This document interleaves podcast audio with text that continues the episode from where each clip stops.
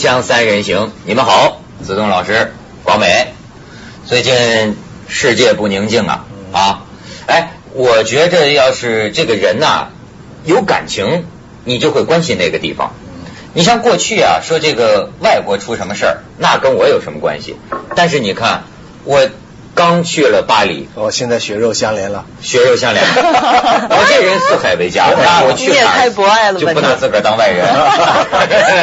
然然后我那天一看，歘一下那个街上的走马新闻，我巴黎骚乱进入第九日，哎，我就开始留意了。然后我一看报纸，好家伙！哎，这个我脑子就乱了，你知道吗？因为我在巴黎得到的印象啊，那家伙那是人待的地方，那是就人过的日子呀。什么意思啊？我们现在这些东西都是居住的地方吗说？，他退休之后呢，他就要搬到巴黎去了，是吧？哎那个那个就就是那么漂亮，而且主要他跟美国还不一样艳遇。了吧？有艳遇了吧？艳遇啊花都啊，花都。你还别说，人家巴黎的女孩子倒也是大方，对吧？那你要是这个一个人坐在椅子上看夕阳，哎，就有个小姑娘夸夸走你身边，就坐你身边，真的，身边，嗯，跟你不相干吗？真是。语言不通啊，不是，咱不是说这个，不是哦。确实，咱们观察人家这个巴黎人呐、我我为什么看到这次这个骚乱呢、现在烧了多少辆车了？三千几千辆对三千五百辆汽车呀、从从郊区蔓延的这个骚乱越来越大，越来越大。我觉得就是两个世界两重天呐、因为跟你在那里得到的印象完全不一样。塞纳河上啊，塞纳河畔，而且我就说它跟纽约这么这种地方、香港什么都很不一样。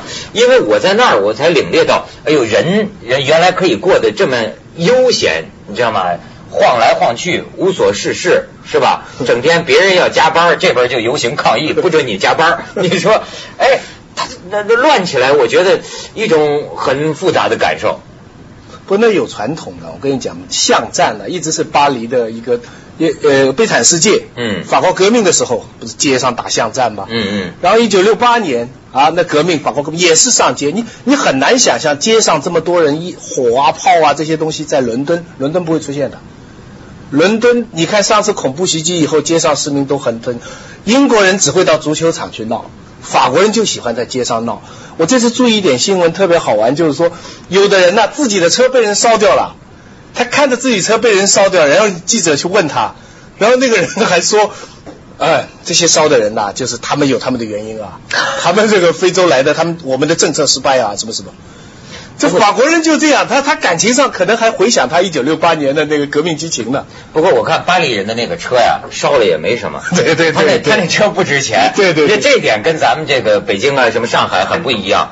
我这巴黎就是这个好车呀，其实你看见也也没几辆。对大部分人开的呀都是挺便宜的那种小破车，而且他们真是把车当成个代步工具了，不当成个宠物啊。你看这他这个街边呐，就停车，到处然后你看巴黎的好多车身上磕磕碰碰的，嗯遍体鳞伤。有的停车你知道怎么停啊？完了我看的真是叹为观止，位置非常小，他那小小小车啊，他开到里边，前面撞撞，后边撞撞，前面撞撞，后边撞撞，他就停进去了你。没看过那种直接头就是人家人家是这么这么停的，他直接头就这样伸进去，屁股露在外面。是，所以你看他这个保险杠啊，全给撞瘪了，我好像我那时候开到凯旋门下面，我真全乱了。那个凯旋门下面很多不同的路口嘛，它中间那个圆圈的地方没行车线的，所以你到了那里以后哈、前后左右都在打你的喇叭，嗯就是我也不知道该怎么办了。结果倒还没撞，但是世界上交通最乱的就凯旋门旁边，你要开车开到那一圈。啊但法国人喜欢这样，他们觉得浪漫，呀，花都，什么艺术之都、时装之都啊，文物古迹之都，这城市是世界的宝啊，这肯定的。我就发现，这巴黎没有人说不好的，嗯，除了一个巴黎人说巴黎很厌烦巴黎，他他挺有个性。广美去过好多次了吧？嗯，我巴黎，情陷巴黎。嗯，巴黎现在已经还，已经以前呢，我觉得佛全世界像佛罗伦斯、San Francisco 还有巴黎，我觉得是三个并列我自己最喜欢的三个城市。但这三个城市现在呢，巴黎已经。排排就是在我的标准里面已经排名第一了。就像你刚才讲，这是人住的地方，嗯就说它的那个整个那个氛围啊，它不是只有像我们讲的很多有一些什么古老的文化传统啦，还有一些很美的一些旧的建筑。那事实上罗马也有佛罗伦斯也有。哎，他们说要你要单讲建筑，嗯到罗马那又高一筹，嗯就说比巴黎还震撼。但是巴黎其实在它的郊外，还是有一些有一些那种那种一些就是几世纪以前的那种那种丹枫白露，我就是看到那个路牌啊，我也不懂法文呐、我喷喷喷喷，哎，这不就是我看的法国小说的讲的丹枫白露吗？我就开车去了那个地方。枫丹白露哎枫丹白露，枫丹白露啊丹枫。呃枫丹白露。枫丹白露，它其这是一个实它原文是，对它原文是 fountain blue，蓝色的喷水池，然后就被中国人翻译成这个枫丹白露，我觉得也挺美的。翻译得。好。很漂亮，嗯香榭丽舍，对。对对对。我刚才在讲的就是说，我说巴黎对就对我们来讲，我们外来的人看它都是那个美，像生活在天堂里面的那样的生活。但是你要想到，就是说，对于那些所谓的非法移民者，那些非洲来的非法移民，为什么他们会暴乱？因为他们真的是在天堂里面过着地狱一样的生活。所以，哦，看来我在巴黎虽然待了俩礼拜，因为你不是非法移民嘛，我我我没机会到那个地方我在巴黎最做噩梦的一件事情就是去找那个新的那个凯旋门。你知道啊你在啊啊就是凯旋门远远望去，不是有一片新的大楼吗？嗯像香港啊，像上海那些很摩天大楼，法国人就把那些新的大楼安排在另外一个地方，远远的看过去很漂亮。我就开车怎么绕怎么绕也进不去，然后去到那里以后啊，周围地方就很破，除了那个大楼以外，周围的那些地方就就是它就是城市的郊区一点点这个地方，像做噩梦一样，转都转不出来。而且你在法国，你真的发现高楼大厦真是真是一点意思都没有。那那不是一点一点意思都没有不是一点意思都没有，而是我根本就没看到。你没看到那个？你在凯旋门就可以看到那个新的凯旋门呢。啊，这我没看到。那摩天大楼我，我的感觉我在巴黎啊，就没看到什么现代化的楼。哎呦，这个整个城市的就就老保护的非常好保护的非常好。但是你知道代价是什么？我的一个朋友，他拿了博士的，在法国嗯很多很多年，生活也不错。他就住在很好的区，就在那个荣那个拿破仑的荣兵这个总院的旁边。嗯那个嗯，可是你知道没有洗手间，那个楼都是几不两百两三百准盖的，两三百年外面都很漂亮，而且住在里边真是很浪漫。那个女孩子住在里边，可是她多少年来这个洗手间是公用的跑出去的，就是里边的水管啊什么东西，你你当然了，窗户是斜的。外面看到鸽子，你不要想禽流感哈，鸽子在飞，对不对？听听法国音乐。可是里面那现在有很多有的楼，它为了保持这个，有钱人当然好了，外面旧的里边也翻新了。可是穷的，你去巴黎某些地方，我那时候去过好多好多这样的地方，呃，就是你要忍受一些不方便。你像是它这个旋转楼梯，好家伙，你要提一大行李箱，它也没电梯，绕房子咣咣咣咣往上走，那也是。但是你在那儿就是随便到哪个街道上走走，你都可以消磨一个下午，就没有问题。而且就我就说，一般城市啊，有它的百分之十就足够自豪了，按说是。可是它有百分之百，哎呦，这个你像，所以我为什么觉得巴黎不能乱？这个你你就就是最会乱哎哎，乌及乌啊！所以你看到了巴黎，我就理解了。你说咱中国人民啊，那是不能投降，对不对？这不行。但是呢，你真到巴黎一看呢，我对当时在二战期间他选择投降，我有了几分理解。他那个城市啊，不能打仗，那不能打仗，那家伙全是这种老房子、文物古迹啊，那么多的艺术品，太可惜，太可惜。你像这个卢浮宫啊，我去看了两天，看不完呐。我有一个法国朋友讲啊，这这里边多少艺术品？他不是说像咱故宫，说是我中国的艺术品，不是啊，包括拿破仑那个时候从埃及弄过来的，全世界的艺术品。它不同的馆展对我有一个法国朋友说，他说看完卢浮宫，咱要看艺术品的话，你得真看是吧？那种看法，他说去了十四次，看了十四天，他说我看完了，每一件展品就是我看完了。你说说那么一个地方，所以我就觉得，哎，我给你们看几张照片，这就格外让我听到，就是说我在新闻画面上看到，怎么我一走，他们就乱成这个样子呢？都是你惹的祸。对呀、我没没我管着，他们怎么这样呢？就是特别不可不可想象。就是你看看当时我看到的一些他巴黎人的这种生活的常态。你看这个拉拉小提琴背后，这是巴黎的这个这个全景了。嗯那其实这个呢，就是街边教堂那个方向拍下来。哎，你要喜欢，你可以扔点硬币啊，给他扔点钱，然后你再看下一张。你看这是咖啡馆，哎，这个满街处处的街头咖啡馆。咱们再看下边，你瞧，这是埃菲尔铁塔下的这个草坪啊，那小姑娘那小身形啊，旁边那他们就是草草草坪上坐着躺着，哎呀，就是你觉得很悠闲。嗯，咱们再看下一张，你瞧见没有？巴黎情侣啊，我拍完之后，这两个人冲我恼怒了。嗯，再再再看下一张，嗯，你瞧，禽流感，禽流感。你想想，这个 很危险，可怕。这个对，咱们再看看，这是在那个皇皇家花园，这是这个呃喷水池。你现在即便在中国的这个发达城市啊，都很少能见到这种情况了。就是说，人们还会在街边椅子上闲坐。不光是大爷大娘啊，就是年很多年轻人，你就觉得日子可以过得那么悠闲，所以我就香港香港就最缺这个。我觉得这个真的是一个心态。中国人工作的呃，就中国人生活的目的是为了工作，但是法国人他们工作的目的是为了要生活。嗯。所以我想这个是一个很很出发点，一个很巨大的不同。所以你那个。那个心里面散发出来的东西就是不一样的。是这个，真是我觉得就是咱们是不是正处在一个发展转型期的这个阶段呢？整个亚洲其实都是这样。哎呦，你看那个行色匆匆的，噔噔噔噔噔噔，但是也没办法，好像谁也摆脱不开这个是这个魔咒。这家人的期许，这个老板对你的压力，各方面来的东西，你你很难转换十九世纪的时候，法国、英国是差不多强嘛，但最后是英国的文化导致了今天的全球化。就是这种，就是工作呃生活为了工作的那一种，这种全球化。你看，法国的殖民地处处失败，你看法国的殖民地全退回来，他打不过人家，他的那套原则，其实就是说，但是其实我们很向往，嗯，其实就是你们 我们失败的人都很向往。我跟你讲，赢的人没空去巴黎的。哎呀，真是。但是呢，在这次这个骚乱到底的这个关键是个怎么回事？待会儿徐老师跟我们讲讲啊。锵锵三人行，广告之后见。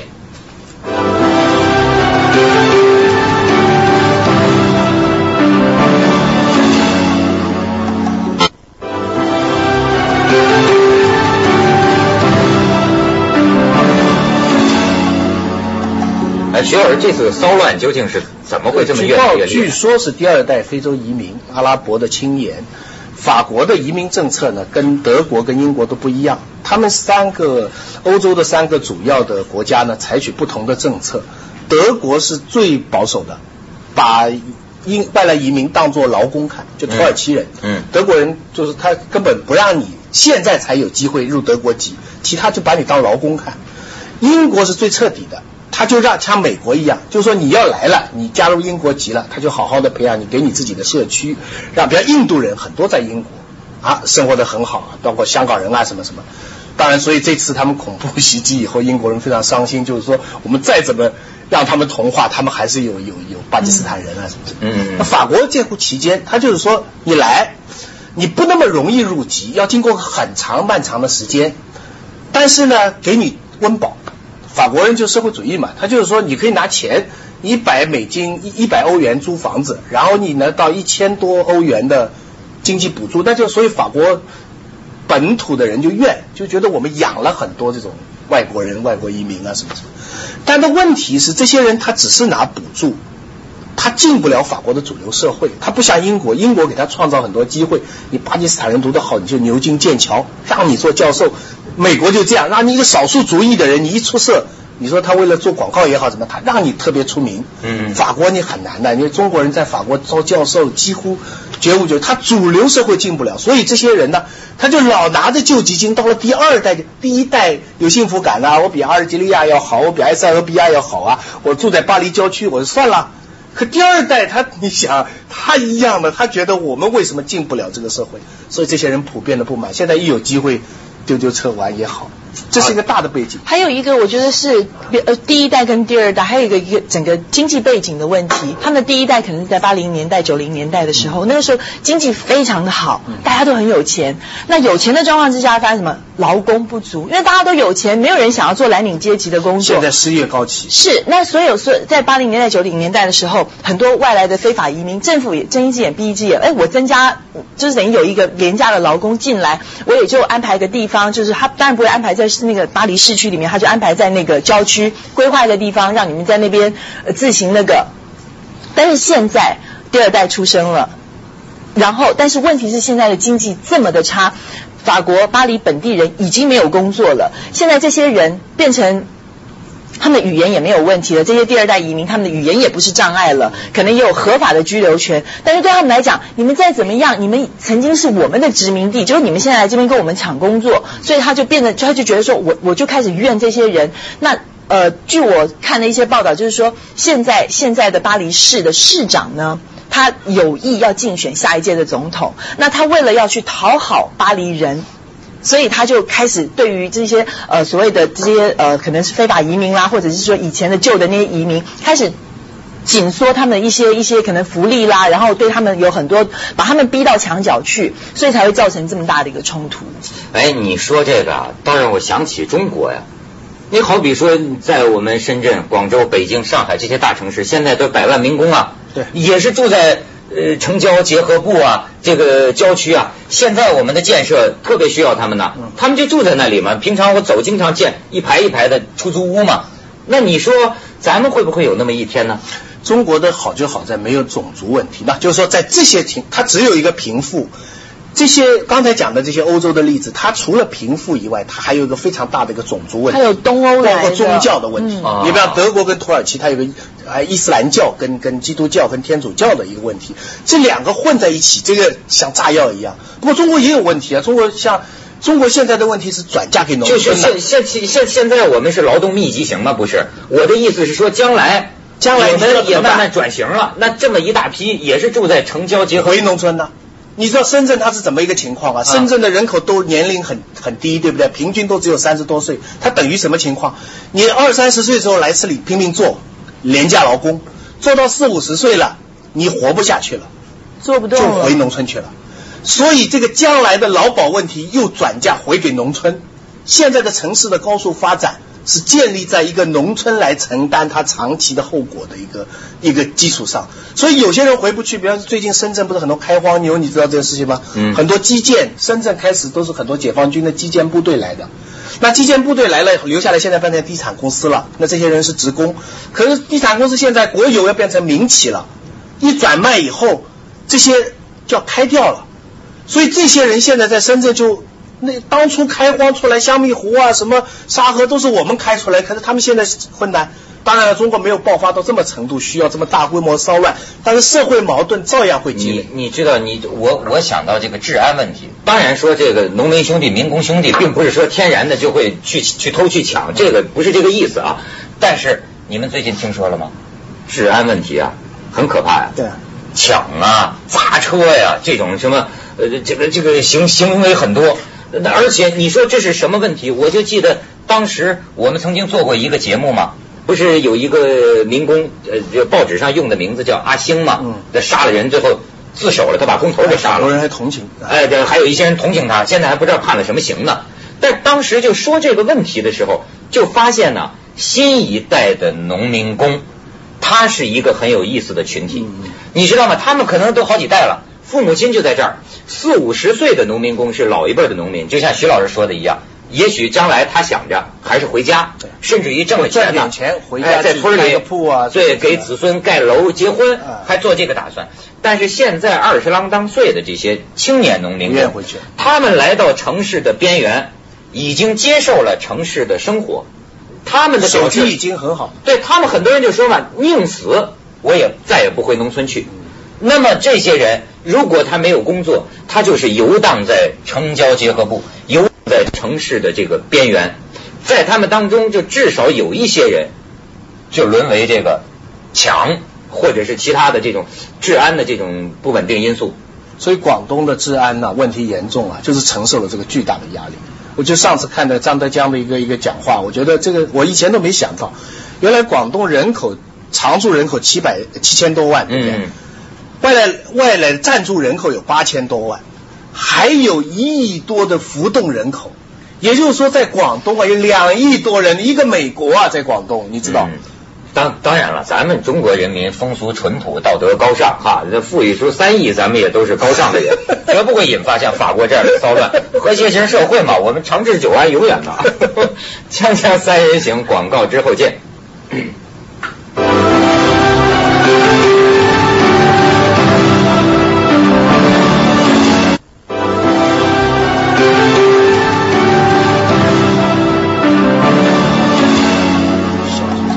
所以你看很有意思啊，这个巴黎的这个骚乱，从郊区这么一些移民的后代，逐渐向中心蔓延啊，你就会感觉到，你看我在巴黎街头咖啡馆坐着的时候，老实讲，我老是想到咱们自己国家的人民。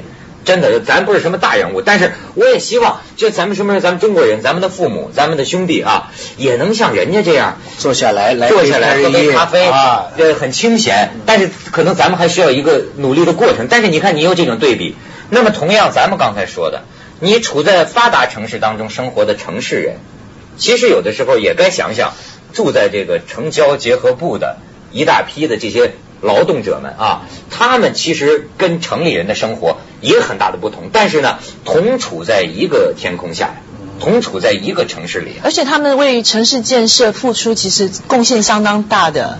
我那天看见一新闻，说一女工连续加班四天猝死，这是是。徐老师还有什么要呼吁的？我就觉得像广东啊、深圳这些地方警力不足啊。我觉得，因为这个这些地方犯罪率高呢，是很多就是流动。你知道人呐，容易犯罪啊，嗯，在自己家乡不大容易。就有些事情你可做不可做。你到了一个地方，你本来就陌生，你这个地方又很孤独，然后你又受气，被人欺负，这种时候比较容易做一些，是对不对？那砍手党在家里都是孝子贤孙，跑到深圳就砍你手腕子，你说？